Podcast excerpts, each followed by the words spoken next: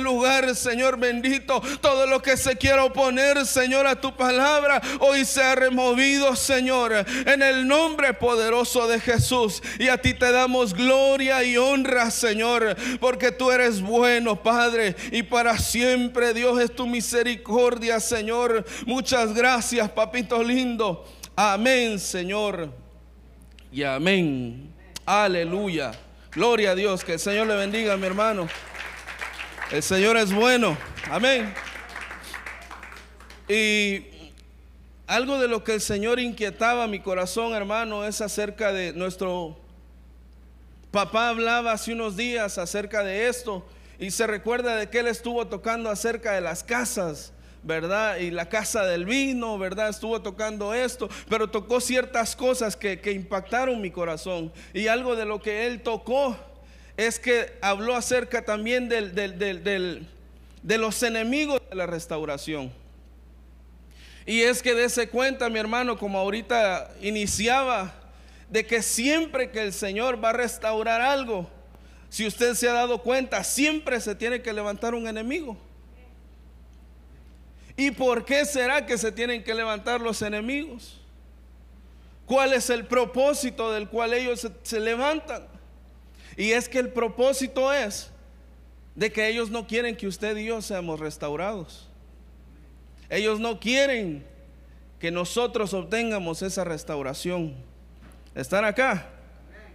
Miren lo que dice Primera de Pedro 5.8. Dice, sed sobrios, sed, sed de espíritu sobrio, dice Estad alerta. Vuestro adversario el diablo anda al acecho como león rugiente buscando a quien devorar. La nueva traducción viviente dice, estén alertas.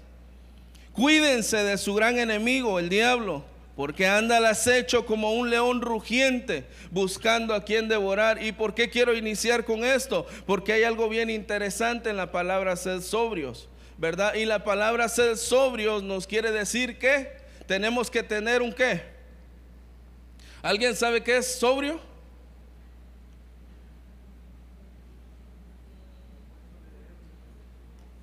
¿Alguien sabe qué es, qué es estar sobrio? Es lo opuesto a Pero ¿qué es ser sobrio? es estar alerta, ¿verdad? Es estar atentos, ¿verdad? Entonces es bien interesante esto. Porque el Señor nos manda que nosotros, a que usted y yo estemos alertas, ¿verdad? A que nos mantengamos vigilantes. Mire qué interesante.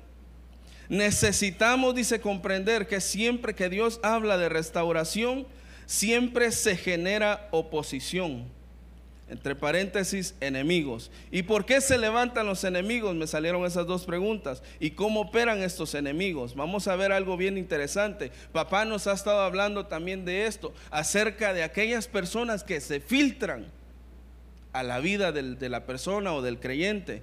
Y mire esto, Esdras 4.1 dice, cuando los enemigos de Judá y de Benjamín oyeron que los desterrados estaban reconstruyendo, un templo del Señor, Dios de Israel, fueron a ver a Zorobabel y a los otros líderes y les dijeron, déjennos participar en la construcción junto con ustedes, porque nosotros también adoramos a su Dios. Le venimos haciendo sacrificios desde que el rey Esar Adón de Asiria nos trajo a estas tierras. Mire qué interesante esto. Usted mira algo erróneo en esa propuesta que le hacen a, a, Zorobabel? ¿Qué es lo que usted puede notar ahí que está mal? La propuesta no está mal. Si nosotros nos vamos a las intenciones, la intención está muy buena. Querían ayudar para, querían aportar, ayudar para la reconstrucción del templo. Pero el detalle es que si usted se da cuenta, dice que eran los enemigos. Y ahí es donde está lo, interesante. ¿Por qué? Porque si lo traemos al diario de hoy, a nuestro diario vivir, van a haber personas que se van a querer infiltrar a tu vida, haciéndose pasar, entre comillas, como que son tus amigos. Y eso es lo que eso es lo que nosotros, lo que usted y yo tenemos que discernir. Y eso es lo que estos hombres hicieron. Miren más adelante lo que algo bien interesante. Ahorita vamos a ver esas preguntas. Algo, algo interesante es de que cuando estos caballeros, Zorobabel y Yeshua, más adelante, dice de que en seco los pararon a estos tipos y les dijeron de que no necesitaban su ayuda. Pero eso fue en seco. Hermano, y cuando alguien, cuando uno de tus adversarios viene diciéndote que te va a brindar su ayuda, ¿qué es lo que nosotros hacemos? ¿Será que tenemos la capacidad para pararlo y decirle, no necesito tu ayuda? ¿Será que tenemos ese discernimiento activo para poder discernir con la intención que viene esa persona? Interesante, ¿verdad? Entonces surgieron estas dos preguntas y es, ¿quiénes son nuestras amistades? Porque es necesario que nosotros analicemos eso. ¿Quiénes son las personas con las cuales nosotros nos estamos rodeando? ¿Por qué digo que es interesante? Porque la palabra del Señor nos dice bien claramente que el que se hace amigo del mundo dice que se constituye quién? Enemigo de Dios. Hermano, pero es que tenemos que hacer amistad. Sí, ellos se tienen que convertir a ti, no tú a ellos. Y el detalle está ahí, en que muchas veces nos convertimos a ellos. Ese es el detalle. ¿Cuáles son las relaciones que usted y yo estamos teniendo? Esas relaciones o esas amistades que usted puede estar teniendo son las que pueden estar perjudicando su restauración, ya sea su restauración personal o su restauración hasta matrimonial. Esdras 4:3, aquí va lo que les decía. Nueva traducción viviente dice, pero Zorobabel y Yeshua y los demás jefes de casas paternas de Israel le dijeron, no tienen nada en común con nosotros para que juntos edifiquemos una casa a nuestro Dios, sino que nosotros unidos la edificaremos al Señor, Dios de Israel, como nos ordenó el rey de Asiro. Mire lo que dice esta otra traducción. Zorobabel, Josué y los demás cabezas de la familia, de familia le respondieron, no edificaremos juntos el templo de nuestro Dios lo haremos nosotros solos como ha mandado Ciro de Persia. Mire qué interesante. Yo le quiero hacer una pregunta bien minuciosa, pero que preste atención a esto. ¿Quiénes son los que disciernen a estas personas? Y la respuesta está ahí. Y los demás jefes de las casas paternas Quiero hablarle a usted, amado esposo, hermano, caballero. ¿Quiénes son los que tenemos que discernir cuando viene un enemigo al ataque de nuestra familia, de tu casa? Hermano David, ¿cree usted que podemos abrir esas dos puertas para salir corriendo ahorita? no se crea, hermano. Entonces, mire, qué interesante es, hermano, de que si usted se da cuenta en la intercesión, solo las mujeres están ahí, hermano. ¿Y los caballeros?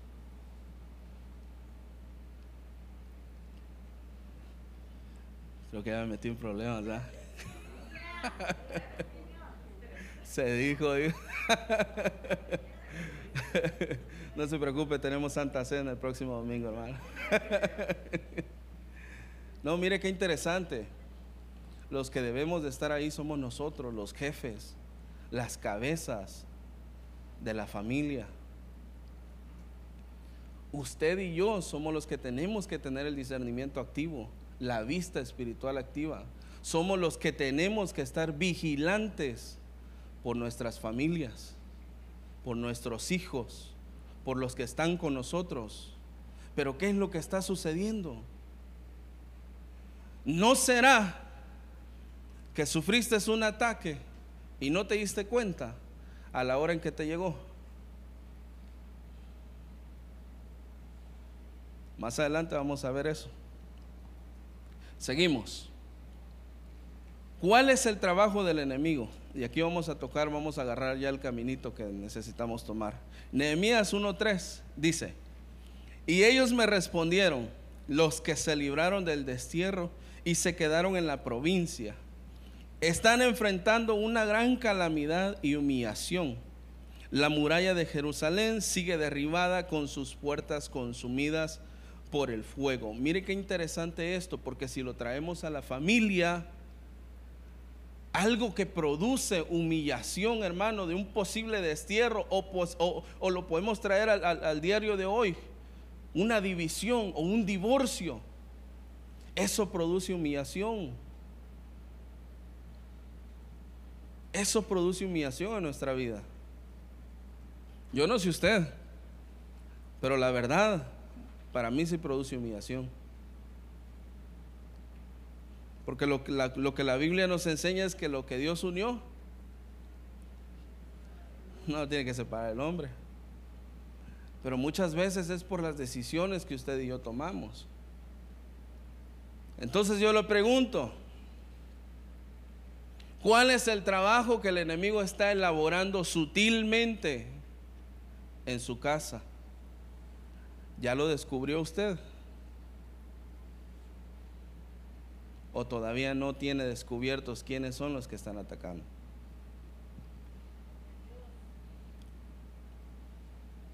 Como que hay mucho silencio, ¿verdad, Gloria a Dios. Entonces vamos a notar a tres individuos que son los que están golpeando, hermano, la restauración, los enemigos acérrimos de la restauración. Hay más, pero quiero tocar estos. Este fue el rema que, Papa me permitió ver, ¿verdad? A través de lo que él estaba hablando. Y estos enemigos son Zambalat, Tobías y Gesem. Tal vez no vamos a tocar todos, pero sí vamos a, alcanzar a tocar algunos. Zambalat, Tobías y Gesem. Mire estos tres individuos. ¿Cómo es que al diario de hoy está operando este espíritu de Zambalat? Si usted se da cuenta, es bien interesante ese libro de Nehemías. Le recomiendo de que usted lo lea en su casita, ¿verdad? Porque habla acerca de la reconstrucción de las murallas, ¿verdad? Entonces es bien interesante cómo este individuo se molesta porque Nehemías había comenzado a reedificar esas murallas. Pero ¿y por qué se estaba molestando?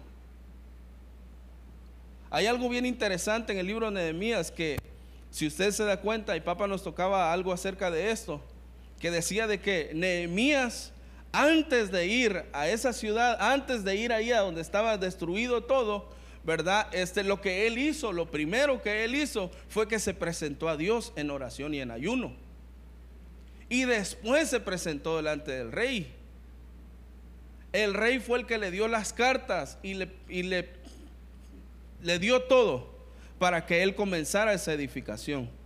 Pero lo interesante es lo primero, que él primero dispuso su corazón en ir con Jehová.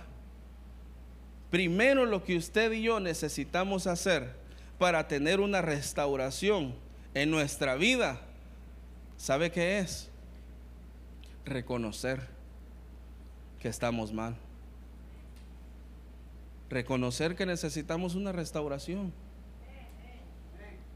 reconocer que necesitamos un cambio. Y eso no le estoy diciendo, hermano, usted tiene que decirlo, Señor, yo reconozco delante de mis hermanos. No, es entre usted y el Señor. No necesita escucharlo nadie más, sino solamente usted y el Señor. Amén. Entonces mire la manera en que este espíritu está operando y cómo fue que operó cuando ellos estaban levantando esta muralla. Mire cómo fue que operó a través de la burla. Yo no sé si usted se recuerda, pero nuestra hermana Nisa ayer tocó algo acerca de esto, ¿verdad? De la burla. Y, algo bien interesante es que dice que en este tiempo iba a comenzar, estaba moviéndose ese espíritu, ¿verdad? Entonces, mire lo que dice Nehemías 4.1. Cuando Zambalat se enteró que, que estábamos reconstruyendo el muro, se enojó mucho, se puso furioso y comenzó a burlarse de los judíos. Preste atención a esto, hermano. ¿Por qué él comenzó a burlarse de ellos? ¿Sabes por qué? Porque cuando alguien comienza a, hacerte burla, lo que comienza a producir en ti es como una decadencia, es como una cierta apatía. Quieres dejar de hacer, no, pues es que se están burlando de mí. Puede ser que no es correcto lo que yo estoy haciendo. Mire lo que significa burla, significa lag. Ese es en el Hebreo 39-32, que su raíz primaria es ridiculizar como imitando a un extranjero, significa hablar ininteligiblemente, burlar, encarnecer, escarnio, reírse de o tartamudeando, tartamudo. No sé si se dio cuenta de que al inicio nuestra hermana Catalina estaba orando por eso, por el espíritu de escarnio. Entonces, ¿cuál es el espíritu de escarnio? El que está operando es este, el de burla. Pero ¿quién es el que está detrás de la burla? Zambalat. Ay de nosotros, hermanos, si nosotros nos burlamos de nuestro hermano cuando miramos de que él se cae. Ay de nosotros, porque Dios aborrece eso. Dios aborrece la burla, hermano. No podemos estarnos burlando de nuestros hermanos, ni por nada aunque parezca muy pequeño, ¿no será de que muchas veces, aún en nosotros, opera este espíritu y no nos hemos dado cuenta? Y ese es el que está impidiendo el que usted sea restaurado a lo que el Señor quiere hacer en su vida. Porque el Señor dice de que, ahorita lo que ministraba nuestra hermana Vero, ¿verdad? De que el Señor tiene planes de bien ¿verdad? Son planes gloriosos los que tiene el Señor con usted. Pero no será de que por ahí esté metiendo su manita Zambalat.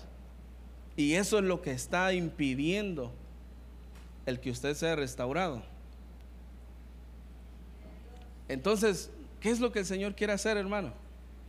Lo que el Señor quiere hacer es traer una restauración. El Señor quiere restaurarnos. Él quiere restaurar nuestra vida. Que hay imposible para nuestro Señor, hermano. Para Él no hay nada imposible. Lo que para nosotros, lo que para ustedes es imposible, para Él es posible. Él lo puede hacer en este momento.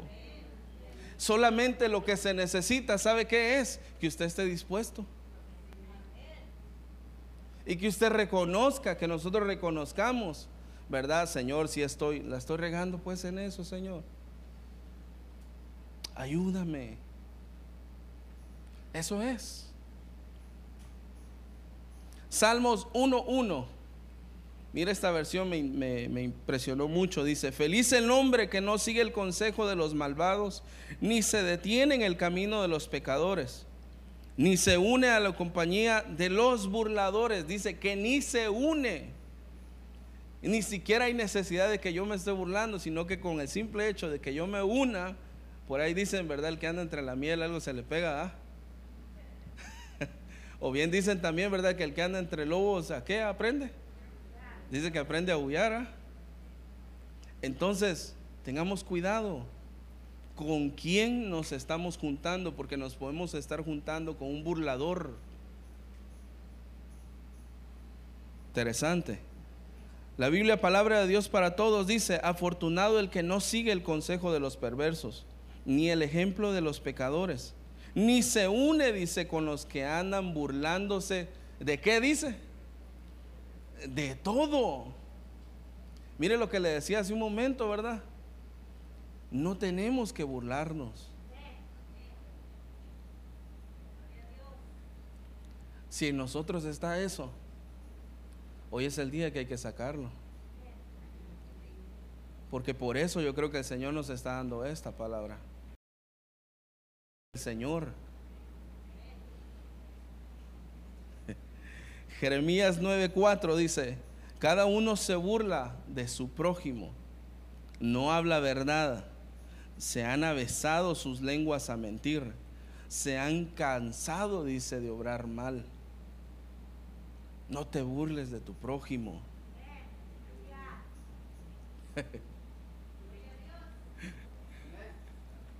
Interesante, ¿verdad? Es que es tan fácil, hermano, de caer en esa, si simplemente porque el hermanito se tropezó, ya nos burlamos de él, mi hermano. Simplemente porque ya se tropezó. Y más no se diga si se cae y lo vemos. Pero es que si a veces nos reímos hasta carcajadas. Pero ¿sabes qué es lo interesante? Lo interesante es de que el Señor te está mirando.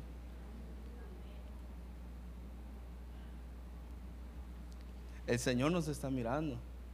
Así es de que tenemos que tener mucho cuidado, mi hermano. Y no, y, no, crea de que esto es religión. No, no, no, no, no. Eso no es religión. Lo que pasa es que el Señor necesita cambiar esa conducta de nuestras vidas. Para que pueda cumplirse el propósito de Él en nosotros. Amén. ¿Están acá? Siguiente. La siguiente manera en que este espíritu operó para hacer decaer a este pueblo que estaba trabajando. La murmuración. Nehemías 4.1 dice, cuando Zambalat se enteró de que estábamos reconstruyendo el muro, se enojó mucho y se puso muy furioso. Comenzó a burlarse de los judíos delante de sus compañeros y del ejército de Samaria. Dijo, ¿qué se traen entre manos esos pobres judíos? ¿Creen que podrán reconstruir la ciudad y volver a ofrecer sacrificios? ¿Creen que podrán hacerlo en un día? ¿Piensan que de ese montón de escombros van a sacar piedras nuevas? Tobías la monita que estaba con él añadió, el muro que están edificando es muy débil. Basta que se suba una zorra para que se caiga. Se salió, mire esto también. Entonces, mire que tenemos que tener cuidado también con eso, hermano. Con la murmuración. Y es que... Mm, ¿Dónde está? Acá está. Aleluya. Y es que, hermano, para murmurar de alguien es tan fácil. Es tan fácil que está en la punta de la lengua que tú comiences a murmurar de, de una persona. Un ejemplo, tu líder te mandó a, recoger algo allá atrás, ¿verdad? De los niños, del departamento de los niños. Y nuestra hermana Nisa también tocaba de eso, ¿verdad? De que servimos al Señor, pero no con amor, sino que con enojo. ¿verdad? Y cuando estamos en esa condición de, servir al Señor con enojo, ¿qué es lo que uno tiende a hacer? Otra vez me mandaron a mí esta gente, hombre. Habiendo tanto hermanito ahí que no pueden mandarlo a ellos. Y es que comienza, hermano, esa murmuración.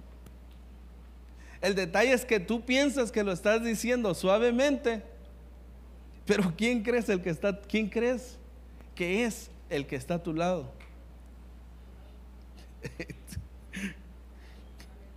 El Señor es el que está ahí, mi hermano. Para nosotros es oculto, para nosotros solo nosotros lo sabemos. Eso es lo que hasta hoy pensábamos. Si usted pensaba de esa manera, que nadie lo estaba escuchando, no, sí te están escuchando. Y es que sucedió algo bien interesante de unas personas que murmuraron contra un siervo del Señor. Y ahorita vamos a tocar eso. Mire lo que, mire lo que es la murmuración. La murmuración es gonguso, que significa rezongar, murmurar y murmuración. Mire lo que dice el diccionario Tugi, es lo mismo, murmurar, quejarse, criticar y musitar, ¿verdad? Continuamos. Números 16, 41 dice, pero al día siguiente toda la congregación de los hijos de Israel murmuró contra Moisés y Aarón diciendo, vosotros sois los que habéis sido la causa de la muerte del pueblo del Señor. Pregunto, ¿Qué fue lo que había sucedido en anterioridad con este pueblo? ¿Acaso no se presentó rebelde con Coré? Y no fue el Señor quien dio instrucciones de que se apartaran todos ellos porque la tierra se iba a abrir. ¿Y por qué estaban diciendo, echándole, echándole el clavo a Moisés y a Aarón? A veces así nos encontramos nosotros. Como Adancito, ¿verdad? La mujer que me diste, le O el hombre que me dice, para que también se salve, pues. Pero es que es bien interesante, porque podemos caer en la murmuración tan pronto y tan rápido que no te diste cuenta y ya pecaste. Y no solamente eso, sino que trajiste algo para tu vida, porque eso fue lo que le sucedió a ellos. Cuando el pueblo murmuró en contra de los siervos del Señor, algo sucedió en sus vidas. Y eso lo vamos a ver adelantito. Mire, la murmuración atrae mortandad. Mire qué terrible esto. Hermano, ¿y por qué está hablando todo eso? Pues es que hermano, lo necesitamos, hombre. Lo necesitamos. La murmuración trae la mortandad. Número 16, 46 dice, y Moisés le dijo a Aarón, toma tu incensario y pon en el fuego del altar y echa incienso en él Tráelo entonces pronto a la congregación y haz expiación por ellos, porque la ira ha salido de parte del Señor. La plaga, dice, ha comenzado. Mire qué terrible esto. Aarón lo tomó como Moisés le había dicho y corrió hacia el medio de la asamblea. Pues he aquí que la plaga ya había comenzado entre el pueblo. Y echó el incienso e hizo expiación por el pueblo. Número 1648 y se colocó entre los muertos y los vivos y la plaga se detuvo. Le voy a hacer una pregunta. Y parece ser de que vamos a regresar hacia un inicio acerca de lo que les comenté, de que quiénes son los que tienen que estar al frente, vigilantes por las familias. ¿Qué era lo que Aarón estaba haciendo en ese momento? ¿Dónde dice la Biblia que se paró? Dice que se paró entre los vivos y entre los muertos. Mire, lo que él hizo fue esto. Pero lo que él hizo fue que intercedió por ellos. Si Aarón no hubiese obedecido y no intercede, hermanos, la plaga arrasa con todo. La mortandad se hubiese llevado a todos más aparte de los que ahí habían muerto con Coré. Pero la intercesión de uno cambió el destino de otros. ¿Quieres cambiar el destino de los tuyos? Hombre, caballero, tenemos que interceder. El incienso es eso, es adoración, oración e intercesión. Es el momento, hermano, de que nos levantemos a interceder como hombres del Señor. ¿No será que esa es una de las áreas que el Señor quiere restaurar en nosotros? ¿Están aquí, hermanos? Hoy el Señor quiere restaurar eso en ti. Espero el lunes verlos a todos. Gloria a Dios. Entonces mire lo que significa esto, Negev, que es del hebreo 5063, que significa una enfermedad o contagiar, una mortandad o una plaga o un tropezar. Eso significa mortandad. ¿Por qué muchas veces andamos tropezando y tropezando y tropezando? Ya casi le va a decir, tropecé de nuevo con la... ah, si se la sabe.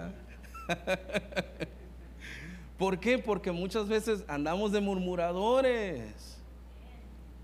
Andamos hablando mal en contra de nuestro hermanito. Por eso es que muchas veces andamos tropezando. Porque se vuelve un, círculo, pero no, es un círculo de bendición. Sino que lo que se produce ahí es un círculo de maldición. Entonces tenemos que estar alertas y vigilantes en ese sentido, mis hermanos lindos. No está molesto, ¿verdad? Conmigo. Miro que era seria. O se está durmiendo. ah, la máscara. No te lo reveló carne y sangre, mi hermano. Lucha. Uno de los pecados que más molesta a Dios es la murmuración. Y cuando una, una persona murmura, solamente está llamando la destrucción sobre su vida. Mire qué interesante esto. Yo no sé si usted quiere seguir murmurando. Ojo, no le estoy diciendo usted está murmurando. No, no, no. Lo estoy, lo estoy lanzando para que la quiera agarrar, el que lo necesite.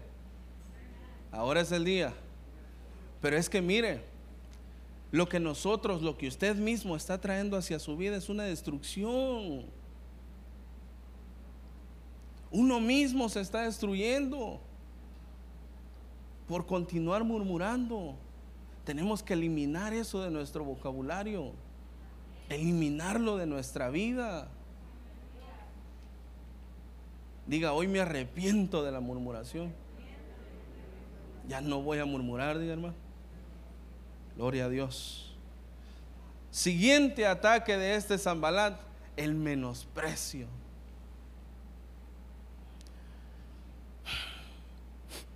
Mire, Menosprecio significa en el hebreo 939, perdón, que significa busa, así se dice.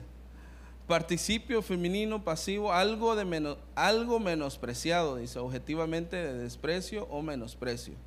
Nehemías 4:4 dice, oye, oh Dios, que somos, dice, en menosprecio y vuelve el baldón de ellos sobre su cabeza y dalos en presa de la tierra, en la tierra de su cautiverio. Mire la oración que hizo Nehemías sobre aquellas personas que los estaban menospreciando. Que ese mismo menosprecio se les volviera a ellos mismos. Y no solamente se les iba a volver, sino que iban a quedar en cautiverio, iban a quedar presos, encarcelados. Entonces, ¿qué te quiero decir con esto? De que tenemos que tener cuidado si nosotros somos de los que menospreciamos a nuestro hermano o a nuestra hermana.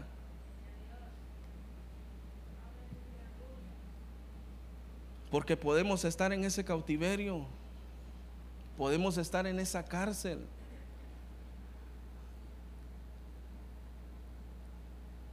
Y ni siquiera es, hermano, porque tal vez es causante de algún espíritu, de algún demonio. Me gustó mucho como la, la administración. sino que es por nosotros mismos. Lo único que tengo que hacer o lo único que usted necesita hacer para salir muchas veces de esa cárcel del menosprecio donde está ahí metido, sencillamente es arrepentirse. Señor, ya no vuelvo a despreciar o a menospreciar a mi hermano. ¿Verdad que es tan fácil? Pero también es tan fácil para hacerlo. Aleluya. Entonces, ¿qué es lo que usted y yo necesitamos hacer? Cuando este menosprecio nos esté atacando, esta es la manera en que está atacando Zambalat, solamente estamos en él. Cuando nosotros sintamos que llegue ese menosprecio a nuestras vidas y que nos está impidiendo el ser restaurados, lo que usted y yo necesitamos hacer es sencillamente no le prestes oído. No le prestes atención al menosprecio que el enemigo está haciendo sobre tu vida. Avanza, porque el que te llamó no fue el que te está dando el menosprecio. Es el Señor el que te llamó para hacer cosas grandes. Es Él. Es Él el que te sacó de Egipto, el que nos sacó. El que nos sacó de Egipto. Es Él, mi hermano. Ni siquiera es tu hermano. Ni siquiera tu hermano o tu hermana dio la vida por ti.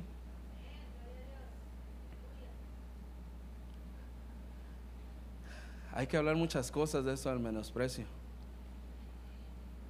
Porque podemos estar menospreciando la palabra y nos estamos automáticamente, nos estamos encarcelando a nosotros mismos.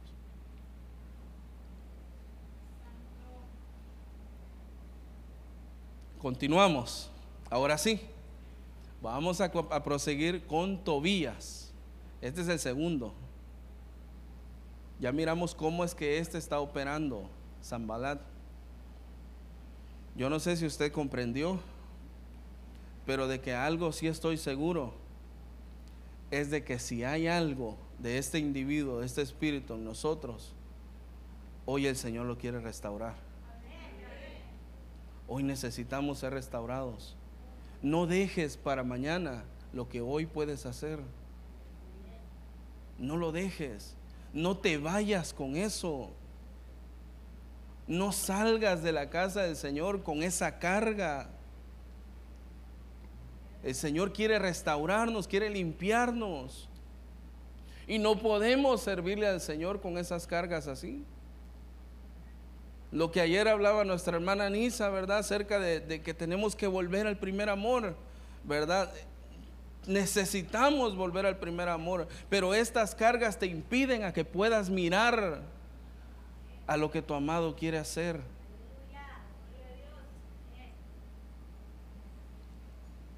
Tobías el amonita. Mire cómo es que este espíritu está operando hoy, en la actualidad.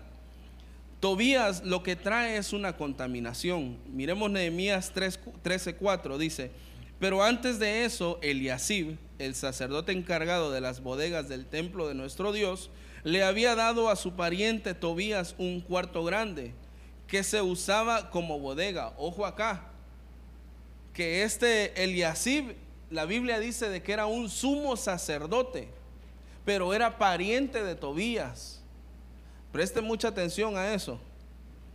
Dice que usaba su como bodega. Ahí se guardaban las ofrendas del trigo, el incienso, los utensilios del templo y la décima parte del trigo, del vino y del aceite para los levitas y cantores y los porteros. Ahí también se guardaban los regalos para los sacerdotes.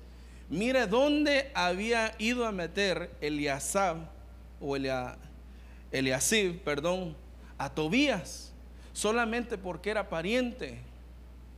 Lo había ido a meter a la bodega donde estaba el aceite, el vino, donde estaban los regalos para los sacerdotes, para los porteros, para los cantores. Ahí lo había ido a meter. No porque aquella persona sea tu pariente y tú sabes de que es un enemigo, es un adversario para la voluntad de Dios o para la obra de Dios en tu vida, lo vas a ir a meter donde tienes tus tesoros. No puedes permitir eso, no podemos permitir eso. Porque lo que va a suceder es que va a haber una contaminación. Algo que, papá nos tiene bien marcados en esto es de que no podemos meter a nadie a nuestra alcoba. Porque es muy peligroso. Si se recuerda de eso, ¿verdad? Ahora imagínese dónde estaba Tobías, un enemigo acérrimo de la restauración, dónde estaba viviendo donde tenían el vino. Mire qué interesante. Cuando sucedió esto, yo no estaba en Jerusalén, hablando de Nehemías, porque en el año 32 del reinado de Artajerjes, rey de Babilonia, yo había regresado al servicio del rey. Después le pedí permiso al rey para regresar a Jerusalén. Así que regresé a Jerusalén y ahí descubrí el mal que Eliasib había hecho dándole un cuarto a, Tobías en el templo de nuestro Dios. Me enojé mucho, dice, por eso, y arrojé todas las cosas de Tobías a la calle.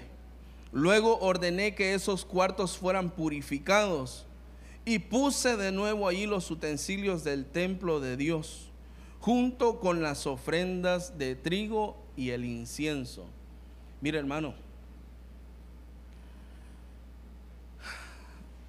dice la Biblia, aquí lo estamos leyendo, de que Nehemías se molestó tanto por lo que había hecho Eliasib.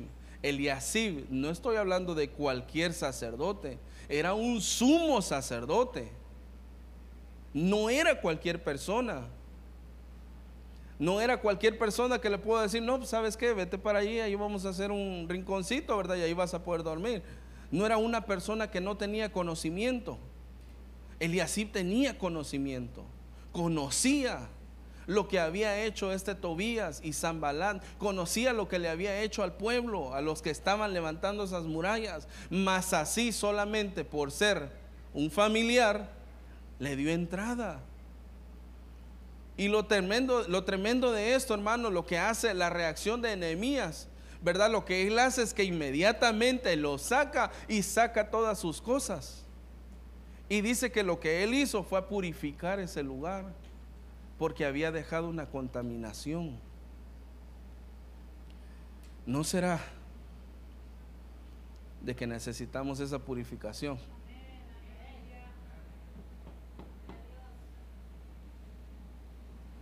¿No será de que entró Tobías a contaminar estas áreas?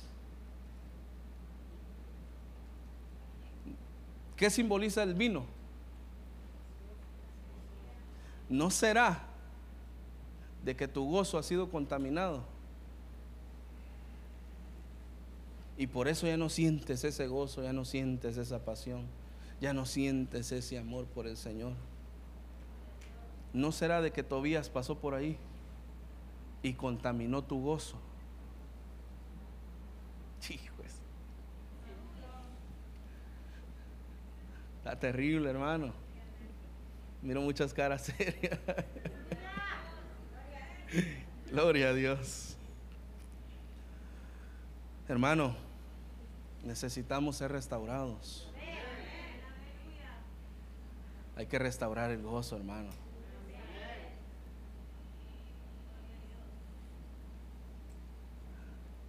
¿Cómo está el gozo de tu salvación? ¿Será que todavía está latente por tu Señor? ¿Será que todavía estás como, como lo dice en, Apocalipsis, verdad? El espíritu y la esposa dicen, ven. ¿Será que en nosotros está ese clamor de decirle, ven al Señor? O, o somos de los que le estamos diciendo, Señor, todavía no venga? Hay que ser restaurados. Gloria a Dios. Me quedan dos minutos. Y con esto vamos a, a ir finalizando. Mire esto. Lo que hace Tobías es que desvirtúa lo que ya está edificado. Nehemías 4:3 dice, Tobías el amonita estaba cerca de él y dijo, aún lo que están edificando, si aún un zorro saltara sobre ello, derribaría su muralla de piedra. Mire lo que dice esta versión.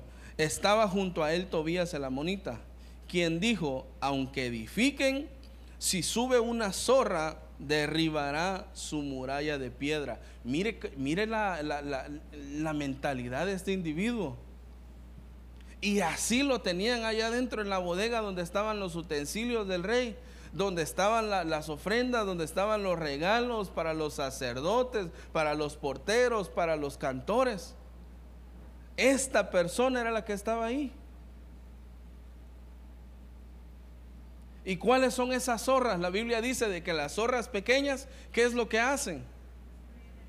destruyen el viñedo.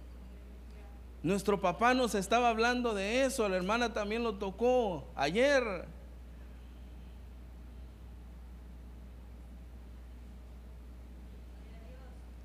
No permitas que te desvirtúen.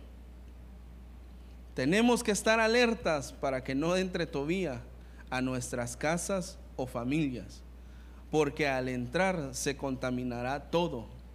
Ya no se le dará la excelencia al Señor. El Señor quiere que le demos nuestra excelencia, la excelencia a Él. Pero ¿cómo le vamos a dar la excelencia si hay contaminación en nosotros? ¿Cómo le vamos a dar al Señor excelencia si hay zorritas que no las hemos detectado y están comiéndose el viñedo. ¿Usted cree que podremos darle la excelencia al Señor de esta manera? ¿Verdad que necesita restaurarnos el Señor? Póngase sobre sus pies, hermano. Hasta aquí lo vamos a dejar. Ya el tiempo, ya estamos al... Yo no sé si usted comprendió la palabra, pero yo le quiero preguntar algo. Si usted la comprendió, cierre sus ojitos, cierre sus ojitos. Si usted la comprendió, ¿qué es lo que necesita hacer? ¿Qué va a hacer ahora que ya está la palabra dada? ¿Qué vamos a hacer? Si usted necesita pasar al altar, el altar está abierto. Si usted necesita reconciliar con el Señor, el altar está abierto. Si usted quiere aceptar ahora a Cristo como su Señor y Salvador, venga al frente. El Señor quiere restaurar esa comunión. La Biblia dice de que no hay ningún mediador entre Dios y los hombres, solamente hay uno. Jesucristo. Jesucristo, mi amado amigo, hermana, que nos visitas por primera vez, Él quiere restaurar tu vida. Él quiere restaurar tu corazón. Por lo tanto, han habido problemas pequeños o grandes en tu vida, en tu corazón. Eso es lo que tipifican estas zorras pequeñas que carcomen los viñedos, el gozo. Tal vez perdiste la alegría en tu matrimonio. Tal vez perdiste esa alegría con la cual te caracterizabas. Y ya no hay una sonrisa en tu rostro. Hoy el Señor quiere restaurar tu corazón. Hoy el Señor quiere restaurar tu vida.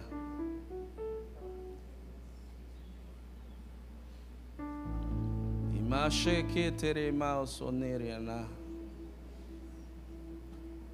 Ni mao shete mao sonerianaso. Yo no necesito hablar nada. Es solamente usted y el Señor.